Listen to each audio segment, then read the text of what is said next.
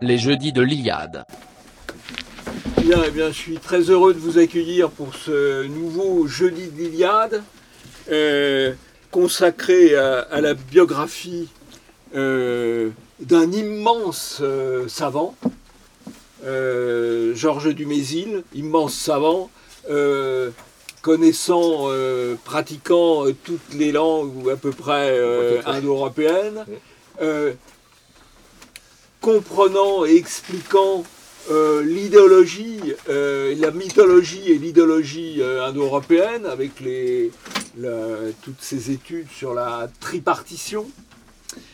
un immense savant à qui nous devons beaucoup, beaucoup en termes de transmission de notre culture, de notre civilisation, à qui nous devons beaucoup en termes d'analyse de la situation actuelle, car si au fond les, sociétés européennes euh, traversent la crise qu'elles traversent aujourd'hui, c'est aussi parce qu'elles ont rompu avec euh, le modèle de la tripartition qui reposait sur un équilibre entre trois fonctions, fonctions souveraines, euh, magico-religieuses et juridico-politiques, fonctions de défense, fonctions de production. Euh, et euh, il y a une sorte d'invasion de la fonction de production sur l'ensemble et un déséquilibre qui est peut-être une des causes euh, du malaise des sociétés européennes. Alors, ça c'est pour l'histoire longue, très longue, quelques millénaires. pour l'histoire courte, Dumézil est très associé au courant de pensée de la nouvelle droite parce que c'est la nouvelle droite qui l'a fait connaître et qui l'a vulgarisé ou euh, c'est plutôt de la haute vulgarisation que de la vulgarisation, avec un numéro de Nouvelle École qui lui a été consacré il y a euh, maintenant 49 ans. Euh, et donc ça commence à faire un certain, temps. Et Dumézil a ensuite été popularisé, peut-on dire, à travers éléments, à travers certains travaux du Club de l'horloge, à travers le Figaro Magazine de l'époque Powells. Et euh, c'est donc un élément important de notre histoire très longue et de l'histoire plus récente d'un courant de pensée. Alors, pour en parler, eh bien, je vais céder la parole à Aristide Locat, qui animera ensuite, après le débat, parce que moi, je vais être obligé de, partir et je lui demande de, m'en excuser. donc, euh, Aristide Locat est un juriste, euh, essayiste qui travaille euh, sur le droit, le droit constitutionnel, l'histoire des idées politiques. Euh, il enseigne à l'université, il enseigne aussi à l'ICES et à l'ICEP. Voilà. Et il écrit régulièrement un certain nombre d'ouvrages qui sont ici en vente. il y en a deux sur le cas Schmitt et là donc cette biographie de, de Dumézil qu'il va vous présenter et qui, j'espère, vous permettra de découvrir du Mésil, qui n'est quand même pas une lecture, euh, c'est pas un polar malgré tout, hein. mais euh, c'est extrêmement euh, intéressant et je suis sûr qu'Aristide Lecat va vous conduire à le, à le découvrir d'un peu plus près. Merci beaucoup de cette introduction. J'espère que je serai, je vais arriver à, rendre le, propos passionnant ou à tout le moins intéressant. Euh, donc oui, évidemment, je vais vous entretenir de Georges Dumézil, euh, une épopée intellectuelle. Alors c'est le propos va tourner euh, sur Dumézil, sur l'apport de Dumézil et autour de Dumézil. Voilà, grosso modo, les trois, les trois, les trois pôles de, de, mon intervention. Alors, il ne s'agit pas d'un cours, hein, donc n'hésitez pas à, intervenir, même à me couper, euh, si même vous voulez euh, ajouter des choses que j'aurais oubliées. Il est évident que euh, cette, conférence a pour but de, présenter un, auteur qui est, qui est oublié, que les éditions Qui suis-je, eh bien, par mon truchement, font de nouveau connaître au grand public, mais c'est vrai que c'est un auteur qui, qui, ne, qui ne dirais qu'il ne secoue pas les foules. hein. Euh, il ne s'agit pas, euh, ce n'est pas Éric Zemmour. hein. Je pense que là-dessus, il n'y a, pas de- il n'y a, pas de- il n'y a pas de doute. Alors, euh, l'œuvre de Georges Dumézil se confond euh, avec euh, sa grande découverte de l'idéologie, ainsi que vous l'avez euh, rappelé, de l'idéologie, de des Indo-Européens euh, dans les années 30. Cet apport fondamental euh, à la connaissance de notre plus vieille histoire ne doit pourtant pas occulter ce que fut l'homme du Mésil. Érudit encyclopédique, locuteur de langue rare, euh, ou carrément disparu. Le maître, puisque c'est comme ça que, que cadets, euh, ses, ses élèves, mais il, préférait le terme de cadet plutôt que celui d'élève. Le maître fut sans doute un des derniers grands honnêtes hommes euh, de notre civilisation européenne. Euh, honnête homme au sens euh, du XVIIe siècle. Évalué à l'aune des canons de notre époque, il serait inévitablement euh, relégué dans le camp des maudits. Euh, vers la fin de sa vie, ses travaux, sinon ses fréquentations, euh, étaient minutieusement épiés euh, par une camarilla de vigilants. Alors, déjà à l'époque, hein, il, y a, il y a 30 ans, euh, euh, et ces, vigilants, euh, en tout- cas leurs, descendants, sont, sont là et plus vigilants que jamais. Donc des vigilants bien plus préoccupés finalement à polir euh, leur gloire vaine et pâle qu'à travailler sérieusement sur l'œuvre d'un auteur, euh, ravalé au rang de faire valoir de leur infinie médiocrité. C'est malheureusement beaucoup de ces gens qui l'ont attaqué euh, se servaient finalement du paravent de ces attaques pour se faire valoir eux-mêmes. Alors, euh, il ne sera d'ailleurs nullement question de ces,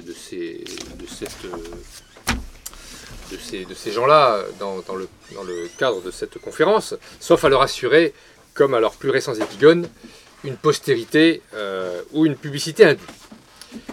Toujours est-il que Georges Dumézil euh, fut un être complexe, euh, non dénué de contradictions. Euh, C'est ce qu'il faut retenir, en dépit de convictions fortes, et qui s'obstinait incessamment à s'effacer le plus possible derrière son œuvre. Il considérait euh, il devait, une fois l'édifice construit, eh bien, on faisait tomber les, échafaudages. Donc, euh, cet homme à l'intelligence lumineuse, au savoir encyclopédique et à la prodigieuse mémoire, euh, naquit à Paris le 4 mars 1898. Son père, Jean Anatole, était polytechnicien et deviendra euh, général de division en 1916. Euh, durant la Grande Guerre, il supervisera d'ailleurs pour l'État la fabrication de l'artillerie. Il avait quand même une grande responsabilité. Le petit Georges développe précocement euh, un goût sûr, acéré, vif pour les langues. Euh, à 9 ans, il lit l'Énéide dans le texte. Beaucoup de nos, euh, jeunes élèves ne seraient tout à fait incapables. Apprend l'allemand et en parallèle se passionne pour la mythologie, préférant, comme il disait lui-même, Jason et Héraclès aux petits poussés et à Podane. Euh, S'étant émerveillé d'ailleurs euh, devant des mots de sanskrit, vous imaginez, une, dizaine d'années, il, il s'émerveille pour des mots de sanskrit. Découvert dans le, dictionnaire étymologique du latin du célèbre linguiste Marcel Bréal, il profitera d'une amitié nouée euh, au lycée Louis le Grand avec le petit-fils de, de Bréal pour rencontrer ce dernier qui lui fera présent d'un dictionnaire sanskrit anglais. À partir de ce moment, dit-il, ma vocation fut assurée, j'étais en quelque sorte consacré d'avance par le patriarche. Tout était dit, et je dirais que sa carrière allait euh, s'inscrire sur ses rails. Après son baccalauréat, euh, il effectue ses cagnes euh, avant d'être reçu premier, classique on disait à l'époque, à l'école normale supérieure. L'année suivant son entrée à Rudulme, en 1917, Dumézil est mobilisé sur le front. Il a 19 ans, très jeune.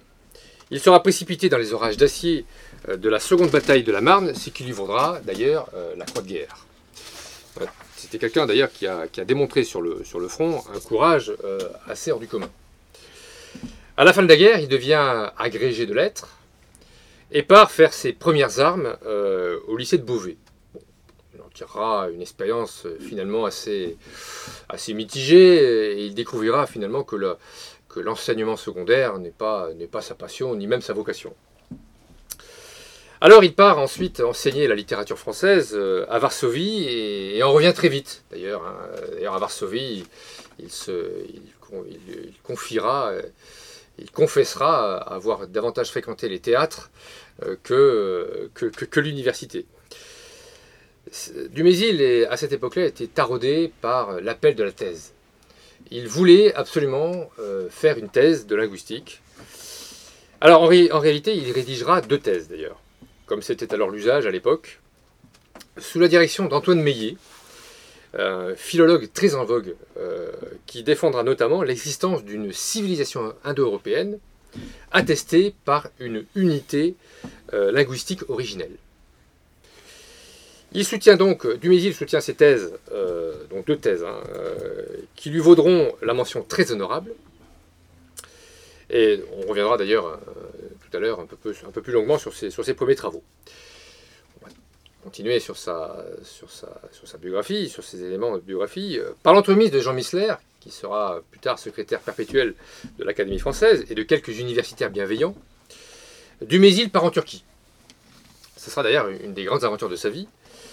Euh, il part à la faculté de théologie d'Istanbul, euh, qu'il quittera subrepticement d'ailleurs euh, pour la faculté des lettres, ne tenant pas à se mêler plus que cela de religion. Alors pourquoi est-il parti à Istanbul? Eh bien parce que à l'époque, Mustafa Kemal, Kemal Atatürk, cherchait à laïciser la société turque.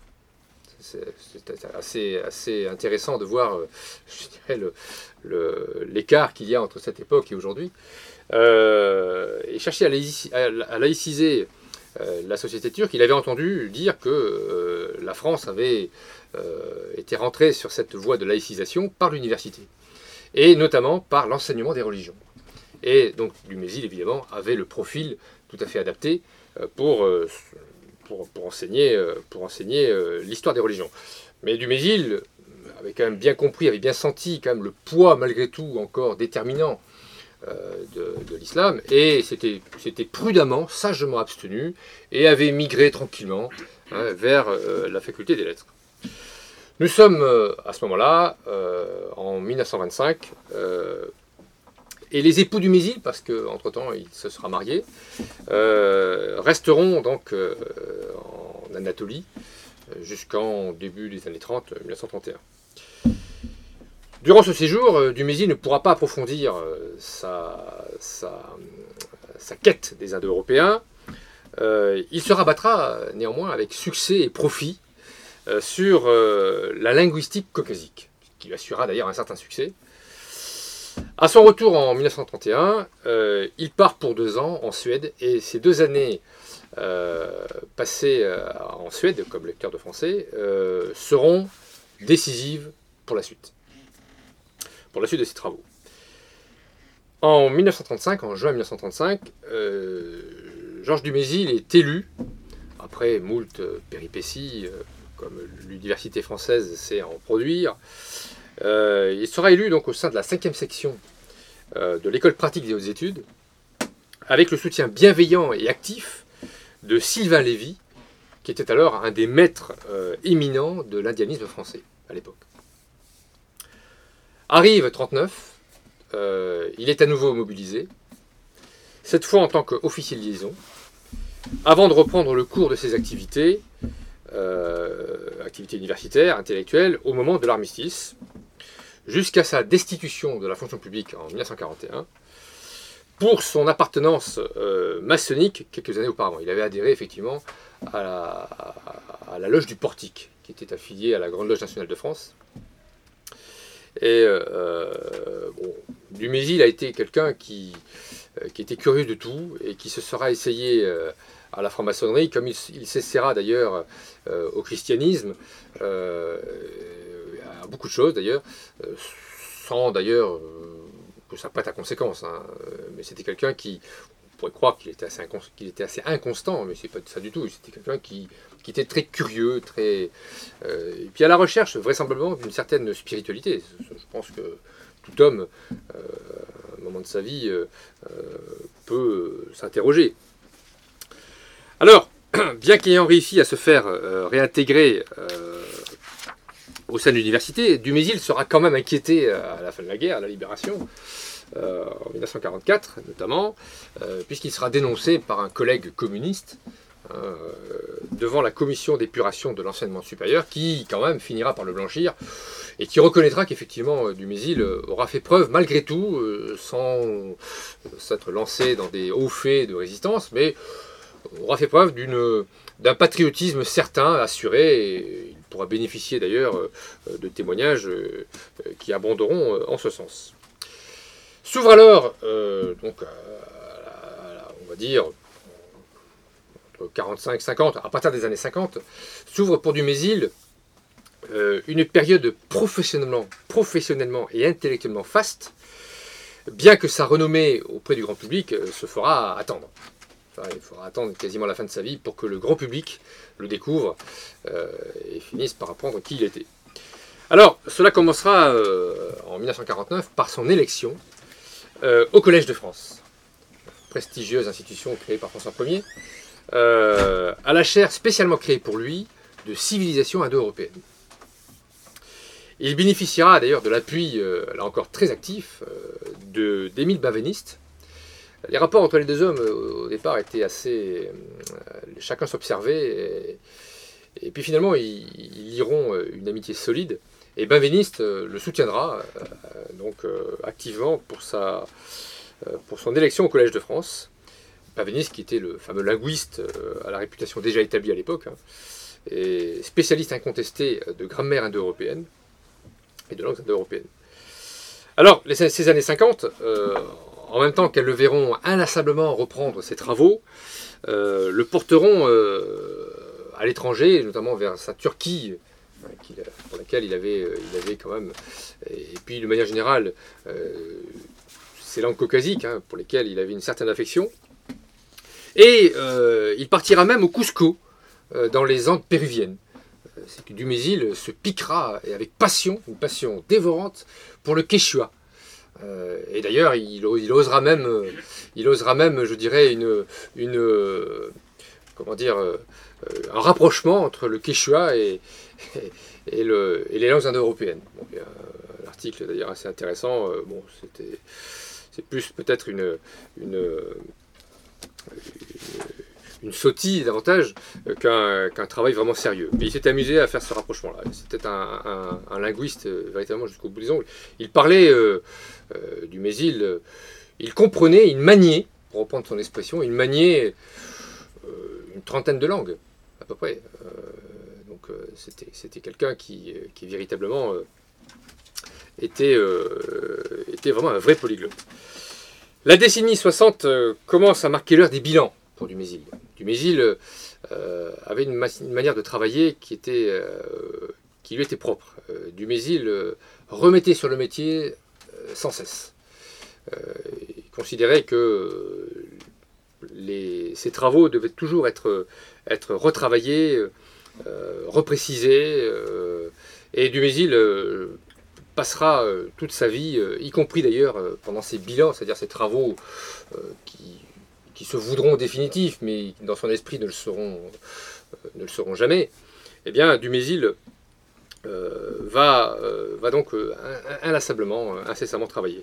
Pour lui, il s'agira moins de graver définitivement ses conclusions, que dans le marbre, que de reprendre totalement ou partiellement l'ensemble de ses travaux et de revenir systématiquement dessus et d'en faire le point, d'en faire une synthèse, mais qui est toujours provisoire chez lui. C'est toujours, euh, on remet toujours sur le métier. Euh, Dumézil était quelqu'un d'extrêmement pointilleux, méticuleux, euh, qui se refusait à rédiger des manuels, estimant que la matière qu'il étudiait ne se prêtait pas à cet académisme universitaire. En 1966 paraîtra sa magistrale, alors pour le coup on pourrait presque dire définitive, tellement elle est aujourd'hui peut-être pas, peut-être pas euh, insurpassée, parce que je pense qu'elle a, été dépassée, mais euh, paraîtra sa religion romaine archaïque, euh, qui est une magistrale synthèse sur la plus ancienne religion des Romains. Un ouvrage qui, on discutait tout à l'heure avec Jean-Yves Lougalou, qui, reste peut-être un des plus accessibles hein, pour, pour le grand public. S'ensuivent une série euh, de titres euh, qui euh, feront euh, sa notoriété jusqu'à sa mort, mythe et épopée, euh, alors 1, 2 et 3, euh, en 68, 71 et 73. Heure et malheur du guerrier, ouvrage consacré à la deuxième fonction, un ouvrage là aussi euh, très très accessible, euh, un ouvrage qui est vraiment très intéressant sur la deuxième fonction. Mariage indo-européen, là aussi c'est un ouvrage qui, euh, qui est un recueil d'ailleurs de- d'études sur, sur, sur ces mariages, sur ces unions, donc des, Indo-Européens. Apollon sonore et autres essais en 82, L'oubli de l'homme et l'honneur des dieux, qui est un, texte magnifique en 85, euh, Loki en 86, etc. Euh, des ouvrages auxquels il convient d'ajouter euh, ces multiples études caucasiennes, euh, ou celles consacrées à Laubourg. Alors ça s'écrit O-U-B-I, euh, B-Y-K-H, mais ça se prononce Oubourg. Et dont il, il, en sera le, dernier, l'un des derniers locuteurs, et la langue s'éteindra. il aura connu euh, les derniers locuteurs euh, de, cette, langue, et lui-même d'ailleurs le- la parlera et en fera une grammaire. Il était passionné de grammaire du Mésil, euh, et il en, fera une grammaire. S'il y a une grammaire de Laubourg aujourd'hui, c'est à lui qu'on la doit. La consécration ultime viendra le 26 octobre 1978, lorsque il sera élu à l'Académie française. Alors, petite, euh, petite anecdote. euh, Jean-Yves Le Gallou tout à l'heure parlait de la nouvelle droite. Oui, la nouvelle droite s'est beaucoup intéressée à, Dumézil, mais on pourrait presque dire, euh, j'en ai même discuté un petit peu avec Alain Benoît lui-même, que euh, la nouvelle droite, et de Benoît plus particulièrement, euh, a contribué vraisemblablement à son élection euh, à, l'Académie française. Je vois qu'il y a des, gens du public qui, euh, opinent du chef. Parce que Jean Missler, souvenez-vous, j'en ai parlé tout à l'heure, qui était secrétaire perpétuel de l'Académie, avait fait demander donc, à, ce qu'on on envoie un service de presse conséquent à tous les membres de l'Académie du, de, son ouvrage sur les Indo-Européens, qui avait, été, qui avait fait l'objet d'un numéro spécial de Nouvelle École, Jean-Yves Le Gallou en a parlé tout à l'heure, en 1973, mais qui avait, fait l'objet euh, d'un- d'une parution euh, réactualisée en 1979, euh, sous la direction de Jean-Claude Rivière, aux éditions Copernic. Et c'est cet ouvrage donc, qui a été envoyé à tous les académiciens, parce qu'évidemment, les travaux de Dumézil étaient quand même... tout le monde ne peut pas forcément accéder euh, aux, aux travaux de Dumézil. Ça demande quand même euh, un peu de temps. Euh, et donc, euh, il est vraisemblable que cet ouvrage, euh, et puis bon, évidemment, toute la, toute la notoriété quand même qui se faisait, qui se faisait toute la, réputation quand même que, Dumézil avait, euh, avait développée. Euh, donc, il est, vraisemblable que Alain de Benoît et la, Nouvelle Droite, le Grèce à l'époque, aient contribué à, son élection. Euh, alors, en réponse à son. euh, Là, je vous invite à, le lire, c'est un, texte magnifique, là encore. En réponse à son discours de réception, son ami Claude Lévi-Strauss prononcera un éloge aussi célèbre que synthétique qui résumera l'œuvre brillante de Dumézil. Et à ce moment-là, les grands médias, euh, nous sommes à la fin des années 70, hein, euh, et Dumézil va disparaître dans moins de 10 ans. Euh, les grands médias, notamment la télévision, commenceront à s'intéresser à ce savant quelque peu singulier, qui aura passé son existence aux confins de ce qu'il aura appelé lui-même l'ultra-histoire, c'est-à-dire ces années transitoires entre la fin de la préhistoire et les débuts de la très haute antiquité. C'est ainsi que les Français découvriront cet homme bien mis, aussi rieur que modeste et érudit, lévitant allègrement au milieu d'un amas invraisemblable d'ouvrages, de, brochures, de documents, constituant une bibliothèque riche, paraît-il, euh, d'environ 20 000, euh, 20 000 ouvrages. Alors parmi ces apparitions télévisuelles, il y en a une que je vous recommande, que l'on peut se procurer euh, pour quelques, euros euh, sur le site de, l'INA. Euh, L'entretien qu'il offrit un, an avant sa mort euh, à Bernard Pivot, euh, dans son émission Apostrophe, euh, diffusée en couleur pour la première fois le 18 août 85. C'est une émission qui demeure, à mon sens, je dirais, une des plus touchantes jamais consacrées à ce mythologue, philologue, comparatiste, historien, qui s'y livre avec élégance, humilité et humour. C'est ce qui frappe quand on regarde, euh, alors il y a d'autres émissions hein, d'ailleurs, hein. il y a des émissions radiophoniques hein, que l'on peut se procurer assez facilement. Euh, il y a notamment une, euh, une émission qu'il avait, avait, tournée en 1973, Le Borgne et le Manchot, qui était une, émission là aussi fabuleuse, où il se confiait sur ses travaux. Et on voit que c'est quelqu'un qui qui reste toujours. C'est pas un mandarin, c'est quelqu'un vraiment de, très, abordable, très accessible, et, qui, moi personnellement, je suis vraiment, euh, je suis tombé en, pamoison devant, cet, intellectuel. Malade du cœur depuis de nombreuses années, euh, Dumézil s'effondrera chez lui le 11 octobre 1986 à l'âge de 88 ans. Sa femme le rejoindra euh, un an après. Après avoir tutoyé les dieux toute sa vie, il allait les rejoindre pour l'éternité. Et gageons euh, qui lui firent un accueil des plus triomphales. Alors ces dieux provenaient de la plus lointaine civilisation apparue entre la mer Noire euh, et la Baltique, vers le 5e ou 4e, millénaire avant notre ère. Euh, des peuplades s'exprimaient dans des dialectes d'une même langue, qui répondra plus tard, selon l'expression de Dumézil lui-même, au nom algébrique, en tout cas conventionnel, d'indo-européen. Euh, pour des motifs euh, inconnus, euh, ces hordes ce proto-indo-européennes se répandirent aux quatre coins du continent européen, vers l'Atlantique, qui vers l'Asie, qui vers la Méditerranée, dans le courant du troisième millénaire, voire du début du, deuxième.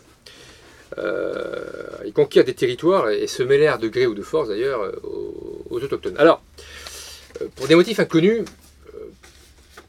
on va dire qu'il y a eu quand même quelques, hypothèses qui ont été, euh, euh, euh, mises en avant, notamment l'anthropologue David Anthony, qui suggérait que, et c'est une hypothèse qui, vaut le coup peut-être d'être creusée, qui suggérait que c'était la découverte de la roue et du chariot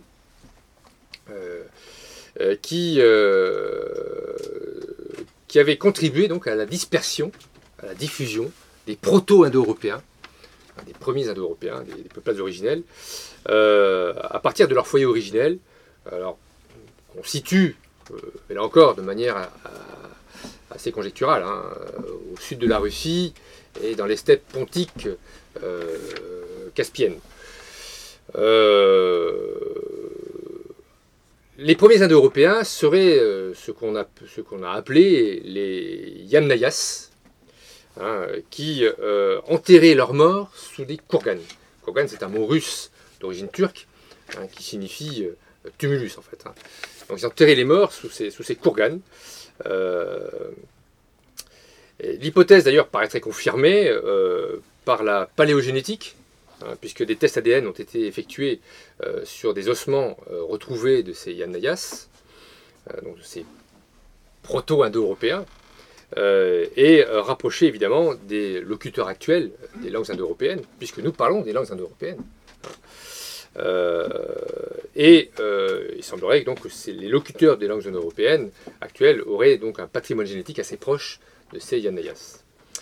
le généticien David Reich a confirmé cette hypothèse en, expliquant aussi que la branche anatolienne qui s'était séparée euh, des proto-indo-européens, euh, donc euh, n'avaient pu connaître la roue et le chariot, ou en tout cas l'avaient connu plus tardivement.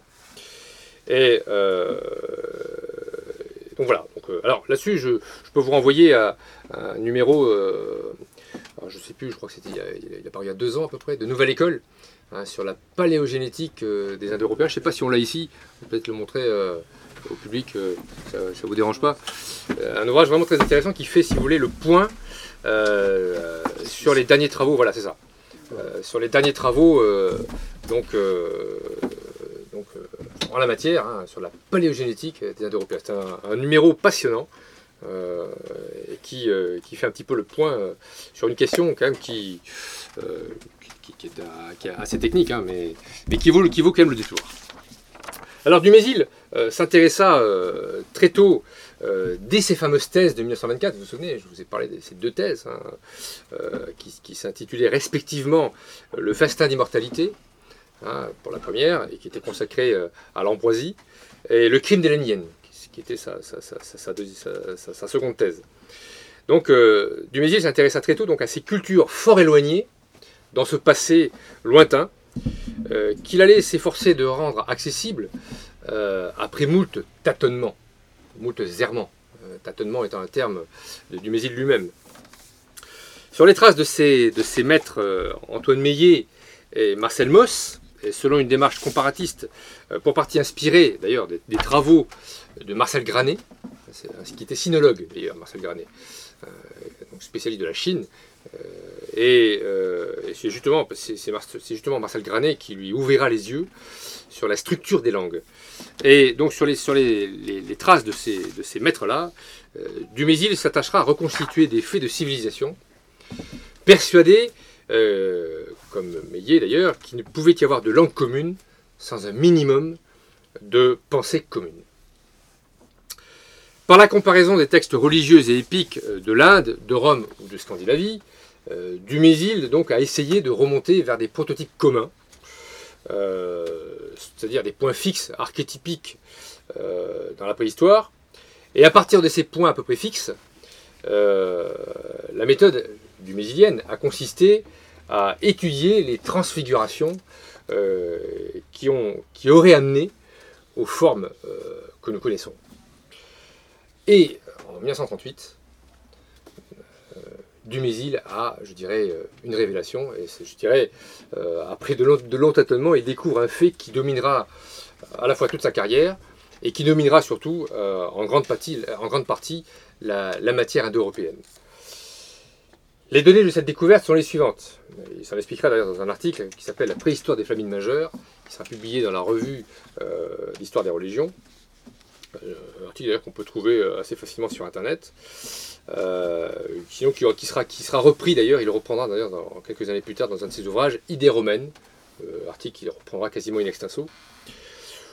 Selon Dumézil, donc, on peut considérer que les peuples indo-européens anciens, les proto-indo-européens, construisaient leur système du monde, leur conception de la société, leur, cosmologie, leur psychologie, en se fondant sur l'idée que dans leur combinaison harmonieuse, trois pesanteurs, agissant euh, sur trois niveaux, sont nécessaires au bon fonctionnement du monde.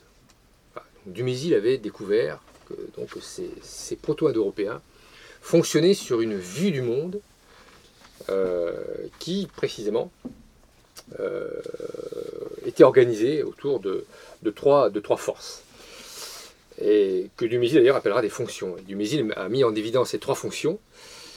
Jean-Yves Le Gallo en a parlé tout à l'heure. La première fonction, euh, la, fonction de souveraineté, euh, magico-religieuse, juridico-magico-religieuse. C'est là que le juriste que je suis a toujours été euh, amusé par la proximité du droit avec la magie. Et quelque part, je crois que les praticiens, les quelques juristes qu'il y a ici, et j'en avons un ici devant moi, peut effectivement se, demander parfois si, certaines procédures ne relèvent pas parfois de la magie. Euh, voilà pour la première, la première fonction. La deuxième, la force guerrière. Et la troisième, la fécondité ou l'abondance. Alors, Dumézil euh, considérait qu'on retrouvait l'agencement hiérarchisé, hiérarchisé, important, de ces trois fonctions dans toutes les civilisations, euh, où une substantielle composante indo-européenne euh, était attestée de manière incontestable. Ainsi, la division de la société indienne en brahman, prêtre, en kshatriya, guerrier, ou en vaishya, euh, éleveur-agriculteur, n'était guère propre à l'Inde des castes, ou arya, puisqu'elle se retrouvait aussi bien à Rome, dans la triade précapitoline, avec Jupiter, Mars et Quirinus, ou encore dans l'ancien monde celtique, avec les druides, les équilès, les éleveurs. Alors, en Inde, Ces trois castes font référence à une, relative organisation sociale. Euh, à Rome, en revanche, euh, selon Dumézil, c'est un de ses grands apports, la trifonctionnalité, telle qu'on l'a appelée ainsi, correspondrait davantage à des fonctions intellectuelles, religieuses ou cosmiques. Ce qui signifie en d'autres termes euh, qu'il n'y a pas de lien de solidarité obligatoire entre une fonction sociale et euh, cette conception mentale des trois fonctions, lesquelles, Dumézil s'attachera à le démontrer, euh, correspondent plutôt à un cadre de pensée ou un idéal imaginé par ces sociétés. Alors, à l'objection, et c'est vrai c'est évident que c'est elle qui, apparaît euh, en premier, si on peut dire, à l'objection selon laquelle cette tripartition, souveraineté, force guerrière, abondance, euh, reproduction, production, se retrouverait universellement dans toutes les sociétés humaines, euh, parce que toute société humaine doit tendre à la satisfaction bien, des besoins vitaux qu'implique précisément la triple nécessité d'une organisation politique, d'une armée pour se défendre, ou d'une agriculture pour se nourrir, Dumézil répondra euh, de manière constante que dans le monde indo-européen, ces trois besoins constituent bien le cadre, la matière à réflexion qui, de proche en proche, finit, finit par offrir une explication de tout. Les Indo-Européens, les proto-Indo-Européens, euh, pensaient le monde selon ces trois fonctions. Et c'est la raison pour laquelle euh, cette, euh, cette, tripartition ne, pouvait pas forcément, nécessairement, mécaniquement correspondre à un mode d'organisation sociale, comme en Inde par exemple. Alors, si cette tripartition existe bien évidemment ailleurs, elle n'a jamais engendré ailleurs que dans le monde indo-européen un système général de pensée. Il n'y a que vraiment que dans l'ère indo-européenne que cette tripartition sera prégnante, en tout cas dans les mentalités dans les conceptions, dans les vues du monde. Euh, ce cadre joue de cette façon le rôle d'une sorte de superstructure, c'est un terme qu'employait, euh, un terme euh, marxiste qu'employait Dumézil, superstructure intellectuelle, morale et spirituelle qui venait coiffer finalement les structures sociales. Alors, pour illustrer ce, propos, l'on prendra pour exemple un des rapprochements singuliers que Dumézil avait effectué entre l'ère romaine et le monde scandinave. Donc là, on va faire de l'indo-européanisme pratique, si on peut dire. Euh, c'est ainsi que Dumézil a mis en évidence, dans ce qu'il appelait lui-même le paradigme de la comparaison, la relation du borgne et du manchot. J'en ai parlé tout à l'heure. Alors, on va commencer par Rome. À Rome, d'après les récits tardifs de Tite-Live, notamment, mais aussi de Denis d'Alicarnasse, lors de la première guerre de la République, c'est-à-dire entre la fin du VIe siècle et le début du 5e avant notre ère, Tarquin Colatin, qui a fait lui-même d'ailleurs chez Dumézil, dans la relation avec son père Tarquin le Superbe, hein, d'une analyse tripartie. Euh, mais bon, ceci est une autre histoire. Donc, euh, à Rome, Tarquin Colatin fait appel au roi étrusque Porsenna pour reprendre Rome à l'armée royale mutinée. Et Dumézil distingue dans cette euh, étude euh, de cette première guerre de la République deux épisodes. Euh, dans cette guerre qu'on pouvait même presque appeler une guerre de fondation, puisqu'elle fondera véritablement la République romaine. Premier épisode, au début de la guerre, qui voit un guerrier, un guerrier romain, Horatius Coclès, pour ne pas le citer, qui empêche le passage d'un pont, le pont du Tibre, par l'armée étrusque de Porcena. Par quel moyen? Par quel moyen? Eh bien, en décochant un regard terrible, euh, un terrible et noir, aux assaillants, qui, évidemment, pris peur, ont décampé, permettant ainsi aux Romains de reprendre l'avantage. Et ce regard était d'autant plus terrible, euh, perçant, sinon glaçant, qu'il était euh, le fait d'un borgne c'est ce que Dumézil euh, découvrira. Le deuxième épisode, alors retenez bien tous ces, tous ces faits. Hein. Vous allez voir après, vous savez, c'est un peu comme l'épée d'un puzzle. Le deuxième épisode a lieu à la fin de la guerre, symétrique au premier d'ailleurs. Il narre l'audace de Mucius Scaevola, qui pénètre dans le camp étrusque pour assassiner le roi Porcena. bah, il se trompe et euh, il tue finalement euh, le secrétaire du roi. Alors évidemment, il est, capturé, il est amené devant le roi, et euh, il voit un, un brasero qui se trouve là, qui brûlait de mille flammes, et il pose son bras droit, sans hésitation.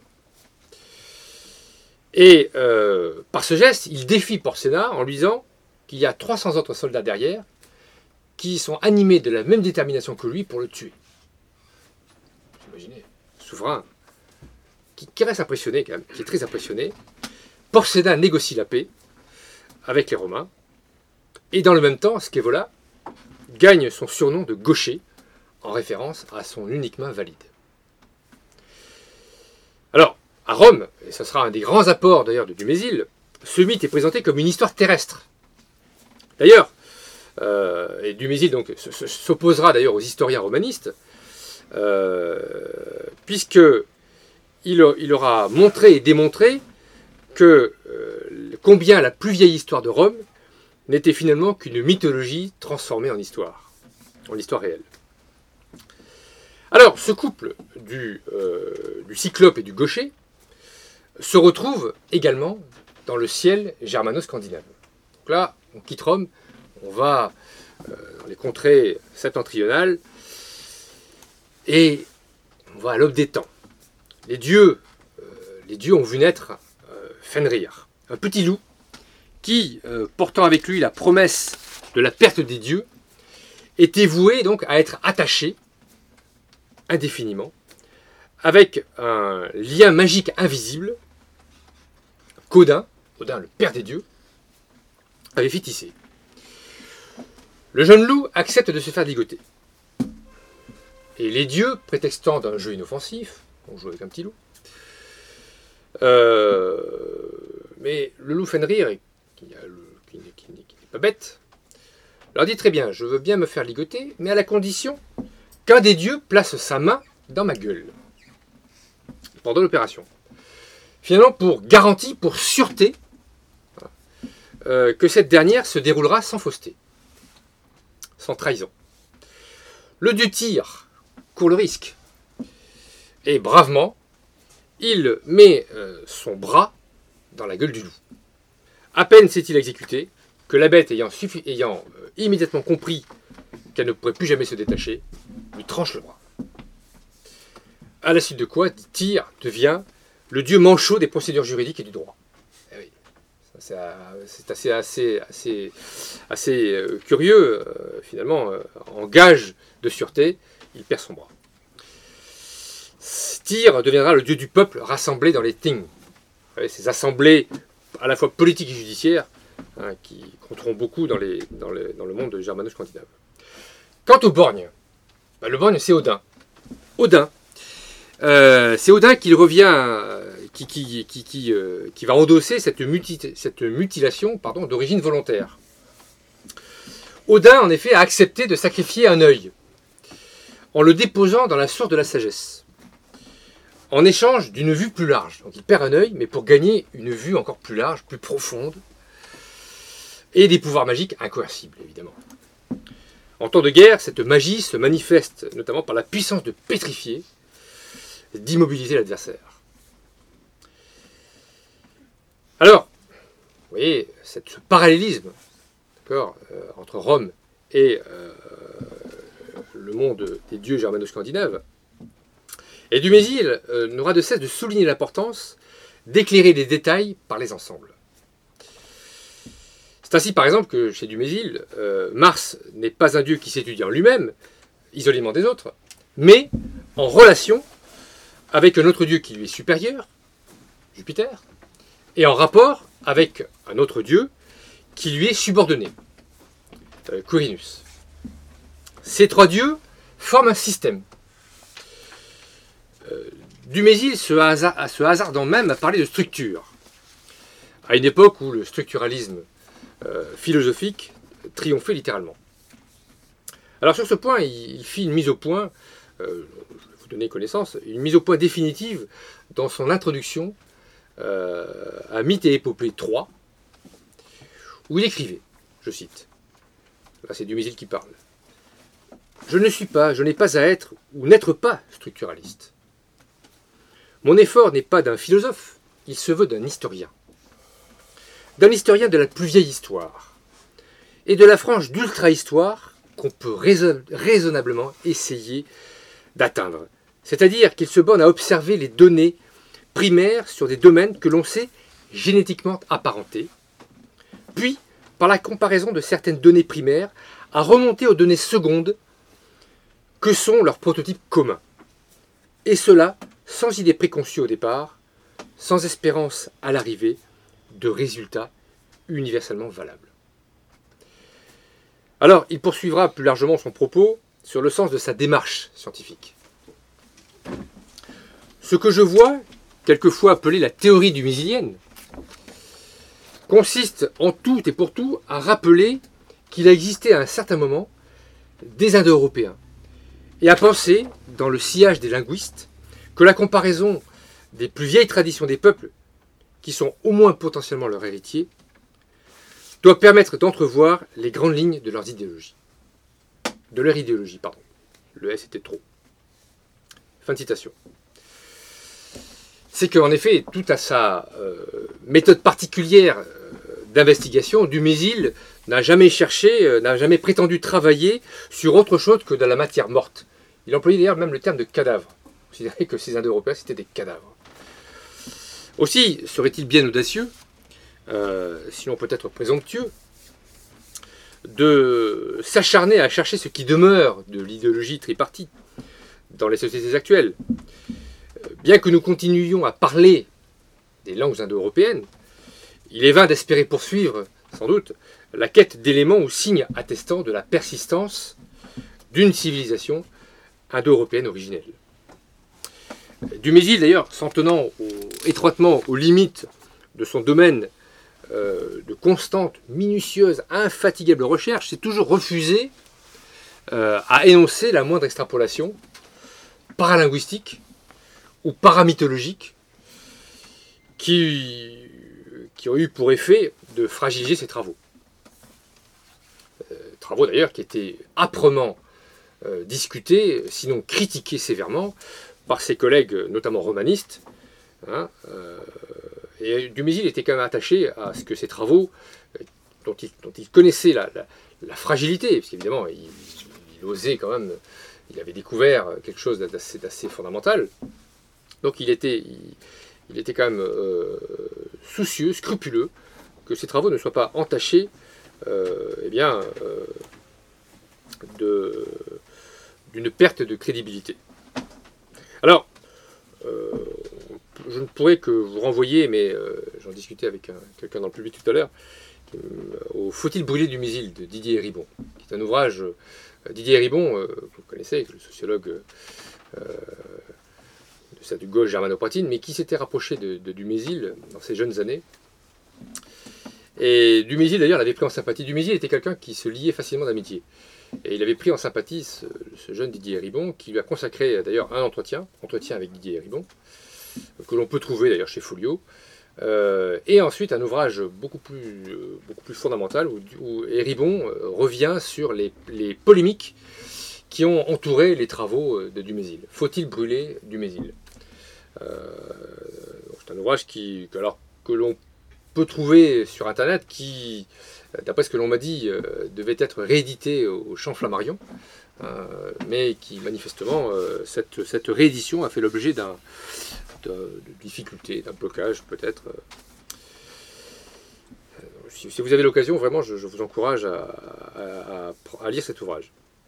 Alors, sous cette expresse réserve, donc émise par Dumézil lui-même, il n'est pas interdit malgré tout, malgré tout, de méditer sur ou à côté de l'œuvre de Dumézil. Euh, tant celle-ci semble, à mon sens, ouvrir euh, de fructueuses pistes de réflexion euh, d'ordre anthropologique. Alors, il y a, quelques, quelques, philosophes qui se sont aventurés à, dégager une philosophie dumésilienne. Pourquoi pas, tout Pourquoi pas? Dumézil disait que si ses travaux ne devaient, ne devaient pas être devait être contesté, euh, eh bien, il disparaîtrait du rayon science pour aller dans celui euh, de la littérature. Pourquoi pas? Alors, il est permis d'ex- d'explorer, tout au moins philosophiquement, les voies d'une intériorisation authentique de l'héritage indo-européen, lequel ne se bornerait euh, pas euh, exclusivement à l'allocution des langues dérivées. En d'autres termes, parce que nous sommes des Européens, euh, devons-nous renouer non pas seulement avec les âges, mais avec une manière d'être euh, et de penser qui a longtemps structuré notre ethos et façonné notre vue du monde, notre Welt- Weltanschauung, pour reprendre ce terme emprunté à la philosophie allemande, et dont le signifié d'ailleurs en allemand met clairement l'accent sur la vérité du monde euh, dans sa cosmogonie profonde. Si depuis longtemps, c'est-à-dire au moins depuis la Révolution française, la vue du monde de nos contemporains n'est guère plus soutenue, évidemment, même implicitement par l'idéologie tripartie, cette dernière n'en offre pas moins une grille de lecture structurale des plus pertinentes pour interpréter nos temps actuels, me semble-t-il.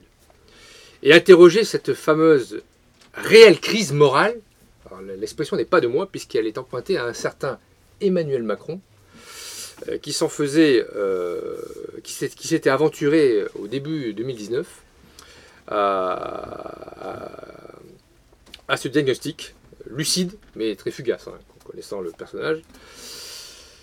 Alors, tandis que la valeur explicative des trois fonctions euh, n'acquiert de sens que par l'ordre dans lequel elles apparaissent hiérarchiquement, première fonction, souveraineté, deuxième, la force, et la troisième, l'abondance, la production-reproduction, euh, on demeure frappé malgré tout euh, par la persistance têtue d'un fait triadique de première importance et qui caractériserait euh, en propre notre postmodernité harassée, fatiguée. En d'autres termes, l'idéologie tripartie que l'on croyait disparue depuis plus de 200 ans semble à nouveau émerger en tant que fait révélateur euh, d'une nouvelle conception du monde, symétriquement inverse à celle inventée, à celle trouvée par Dumézil, et qui constituait, nous l'avons dit, donc l'arrière-plan intellectuel et spirituel de la mentalité des proto-indo-européens. C'est ainsi, par exemple, alors je soumets ça à votre, réflexion, euh, on pourra- en débattre, on pourra en discuter.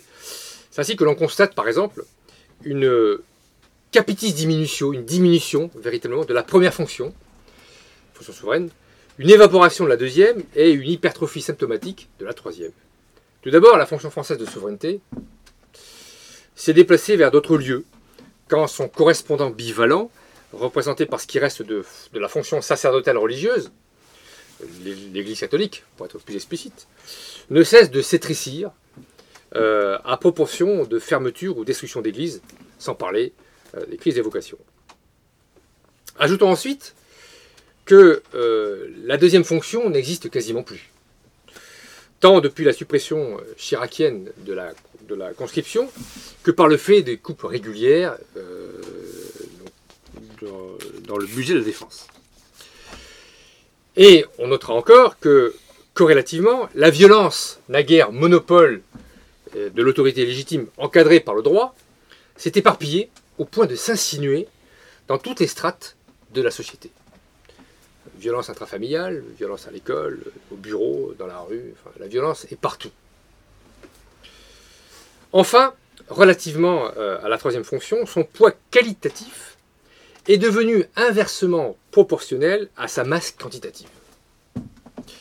Sa participation aux deux autres fonctions étant devenue euh, bien plus symbolique que réelle, elle aurait compensé cette privation par un surinvestissement euh, au sein de son propre champ fonctionnel, explosion de l'industrie du tourisme et du loisir, consumérisme d'addiction, euh, soutenu par le crédit à la consommation, renouvelable, hédonisme sexuel coupé de toute préoccupation reproductrice, déspiritualisation, pour reprendre un mot euh, que j'ai pris à Bernanos, euh, couplé à une perte de sens de la nature et de ses lois intrinsèques, égotisme narcissique, individualisme affinitaire, communautarisme, etc. Bref. Ce changement qualitatif qui affecte les tréfonds de notre antique civilisation se laisse d'autant mieux euh, observer à travers une trifonctionnalité appliquée que Dumézil a maintes fois insisté sur la nécessité d'éclairer précisément les détails par les ensembles. Chaque fonction, incarnée par un dieu ou son célébrant, son prêtre, ne se laisse pas étudier en elle-même, mais se définit par rapport aux autres fonctions. La présence d'une fonction explique et limite les deux autres fonctions triparties. Et cette triade donc forme euh, un système. Partant, il est loisible de comprendre que la carence ou l'insuffisance d'une fonction engendre un déséquilibre de l'ensemble, dont les autres éléments constitutifs ne sortent guère indemnes. En l'espèce, la place démesurée occupée par la troisième fonction dans nos sociétés apparaît comme la résultante des faiblesses structurelles inhérentes aux deux autres fonctions de souveraineté et de force. Cette démarche appliquée ne doit évidemment pas euh, tendre à surdéterminer l'importance euh, de l'instrument trifonctionnel, dont l'usage ne s'éclaire que parce qu'il est originellement le produit d'une mentalité propre aux lointains européens. Néanmoins, le fait même que ce schéma affleure encore nos consciences démontre sa persistante, sa persistance entêtée, je disais, lors même qu'il serait aujourd'hui euh, ravalé à la plus stricte insignifiance dans la psyché euh, de nos contemporains. Corde tendue au-dessus du présent, entre le passé, le, plus le passé le plus lointain et l'avenir, la trifonctionnalité demeure aux fondations des murs porteurs de la civilisation. Cependant, et pour paraphraser Dumézil, je terminerai par lui, mais en inversant les termes de son œuvre, euh, donc pour paraphraser donc une œuvre célèbre de Dumézil, la trajectoire suivie par nos sociétés, hyper festives, euh, surmodernes, pour reprendre le terme de l'expression de Marc Auger, entraîne les hommes sur la pente du déshonneur à proportion de ce qu'ils sont tapageusement et vaniteusement, euh, de ce qu'ils font tapageusement et vaniteusement profession de reléguer les dieux aux confins des plus noirs exils de l'oubli. Je vous remercie.